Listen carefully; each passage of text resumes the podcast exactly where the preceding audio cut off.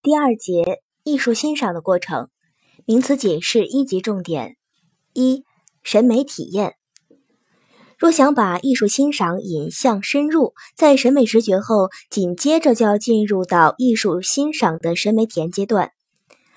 审美体验是艺术欣赏的中心环节，是指欣赏者在审美直觉的基础上，调动再创造的想象力和联想力，激起丰富的情感，设身处地生活于艺术作品之中，获得心灵的审美愉悦。审美体验阶段，鉴赏主体体现为一种积极的审美再创造活动，所以想象、联想、情感在其中更加活跃，发挥着更加积极和重要的作用。接受美学认为，任何作品都必然存在着空白或不确定性，有待于读者在阅读活动中去参加作品意义的创造。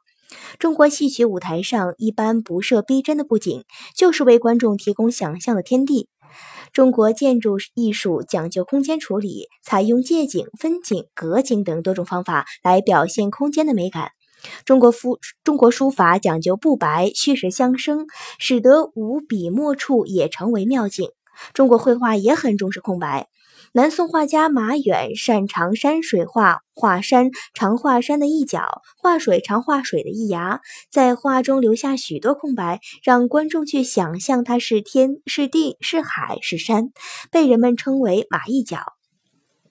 审美体验中，情感也发挥着极其重要的作用。这一阶段情感更加浓郁、更加强烈。例如，二十世纪初莫斯科大众剧院演出《万尼亚舅舅》，剧中人物命运深深打动了现场观众。高尔基在给契诃夫的信中也说自己边看边流泪。剧场里观众在哭，演员们也哭。